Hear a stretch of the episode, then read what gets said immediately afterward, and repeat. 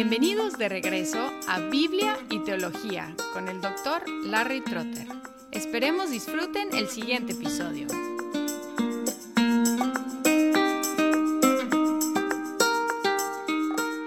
En el último episodio concluimos con un acuerdo completo entre Pablo y los apóstoles originales. Y ahora tenemos lo contrario, un conflicto entre Pablo y uno de esos apóstoles pero no en cuanto al Evangelio mismo, sino en cuanto a la falta de correspondencia al Evangelio en el comportamiento de Pedro.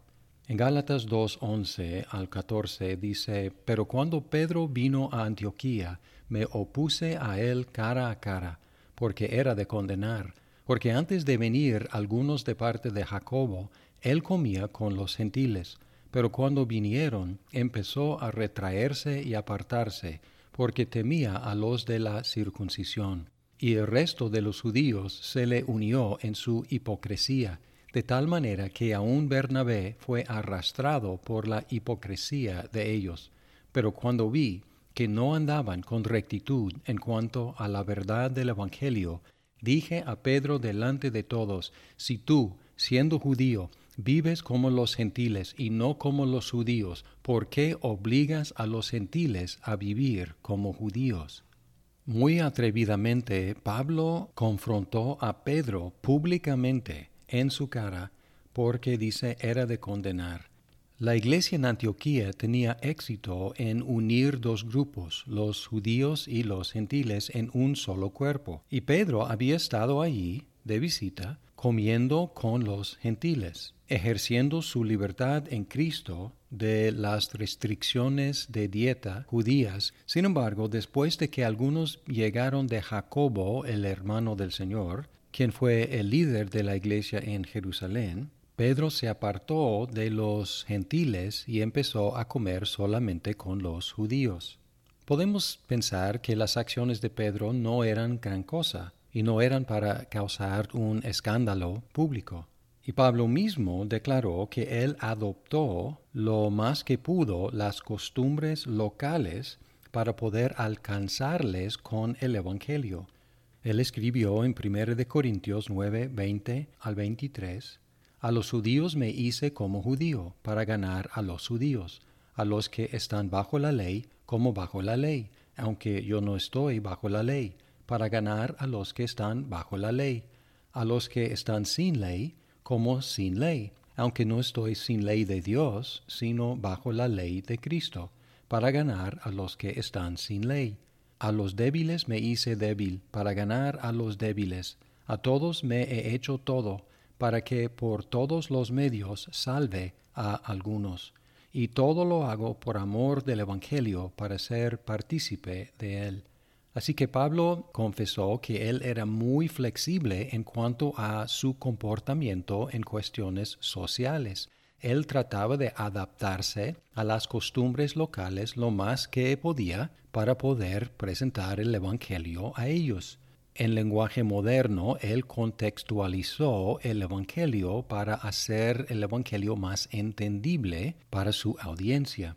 Si él disfrutaba tanta flexibilidad, ¿por qué condenó a Pedro cuando Pedro decidió comer con un grupo y luego comer con otro grupo, ejerciendo aparente libertad en Cristo para comer con gentiles y luego comer con judíos? Y posiblemente sus acciones no habrían sido tan importantes si no fuera el apóstol Pedro reconocido por todos.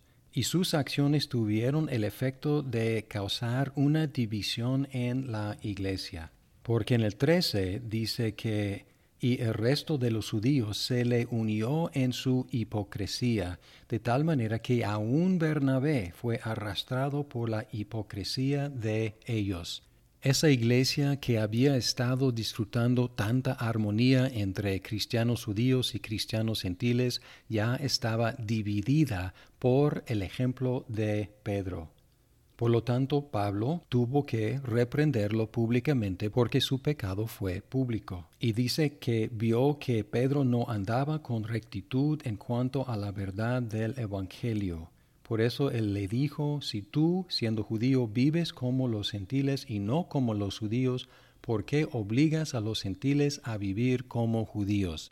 Tenemos que analizar lo que Pedro estaba haciendo, porque Pablo lo llama hipocresía. Y esto indica de que todavía hay un acuerdo en cuanto a lo que es el Evangelio.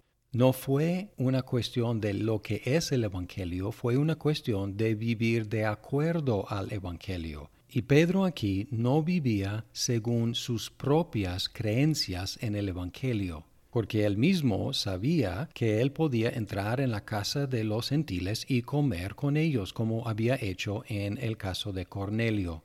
Aquí no andaba con rectitud en cuanto a la verdad del Evangelio, no estaba cuestionando la verdad del Evangelio o cambiando el Evangelio, sino no estaba andando de acuerdo con el Evangelio. Y Pablo le acusó de obligar a los gentiles a vivir como judíos. Podemos preguntar en qué manera obligó a los gentiles a vivir como judíos, porque él siendo judío estaba comiendo con judíos no estaba obligando a nadie a hacer nada aparentemente. Pero su ejemplo estaba enviando un mensaje que ellos tenían que vivir como judíos si querían ser cristianos de primera clase. Ahora podemos entender lo que los adversarios de Pablo estaban predicando en Galacia estaban tratando de obligar a los gentiles cristianos a circuncidarse y vivir como judíos para ser cristianos verdaderos. Y de hecho encontramos en Hechos 15.1 que algunos andaban predicando exactamente este mensaje. Dice, y algunos descendieron de Judea y enseñaban a los hermanos, si no os circuncidáis conforme al rito de Moisés, no podéis ser salvos. Empezaron predicando ese mensaje en Antioquía y parece que ese mismo mensaje había llegado a Galacia. En Hechos 15, en el debate que se registra allá, la Iglesia rechazó contundentemente esa desviación y afirmó que la fe en Cristo es el único camino para llegar a Dios, tanto para judío como para gentil. En Efesios 2, 11 al 17, Pablo expresó esa verdad muy elocuentemente. Recordad, pues, que en otro tiempo vosotros los gentiles en la carne, llamados incircuncisión por la tal llamada circuncisión, hecha por manos en la carne, recordad que en ese tiempo estabais separados de Cristo, excluidos de la ciudadanía de Israel, extraños a los pactos de la promesa, sin tener esperanza y sin Dios en el mundo. Pero ahora, en Cristo Jesús, vosotros, que en otro tiempo estabais lejos, habéis sido acercados por la sangre de Cristo, porque Él mismo es nuestra paz, quien de ambos pueblos hizo uno, derribando la pared intermedia de separación, aboliendo en su carne la enemistad, la ley de los mandamientos expresados en ordenanzas, para crear en sí mismo de los dos un nuevo hombre, estableciendo así la paz y para reconciliar con Dios a los dos en un cuerpo por medio de la cruz, habiendo dado muerte en ella a la enemistad. Y vino y anunció paz a vosotros que estabais lejos y paz a los que estaban cerca, porque por medio de él los unos y los otros tenemos nuestra entrada al Padre en un mismo espíritu. Es muy claro que al reconciliar a los dos pueblos a sí mismo, Dios también reconcilió a los dos pueblos el uno al otro. Probablemente no estamos enfrentándonos a una situación exactamente igual que esta. Al mismo tiempo, muchas veces tenemos varios grupos en nuestras iglesias que son diferentes y a veces les cuesta trabajo llevarse bien.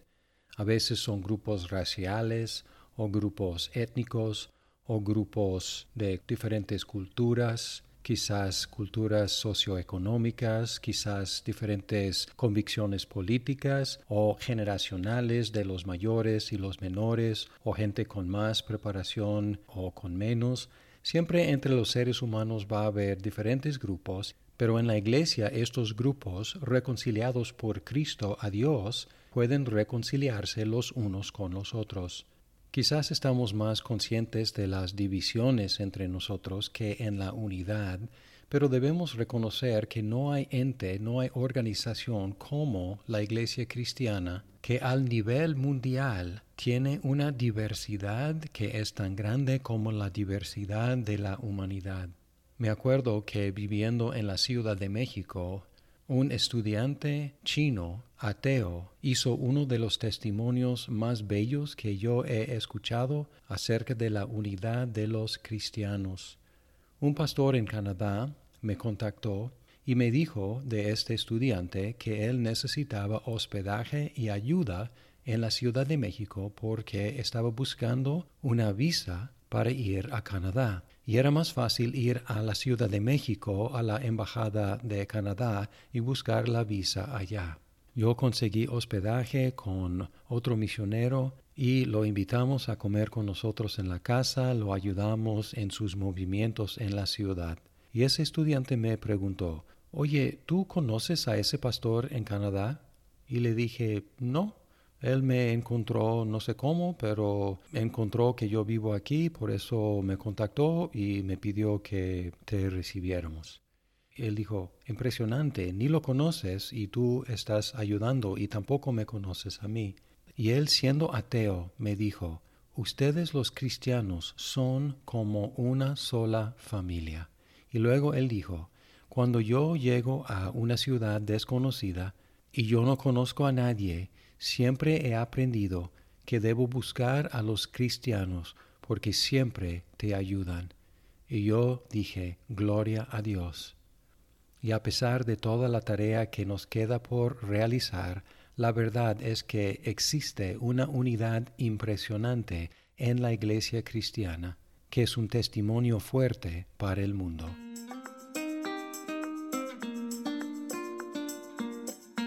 Muchas gracias por escuchar este episodio. Si estás disfrutando Biblia y teología, por favor compártelo con tus amigos. Hasta pronto.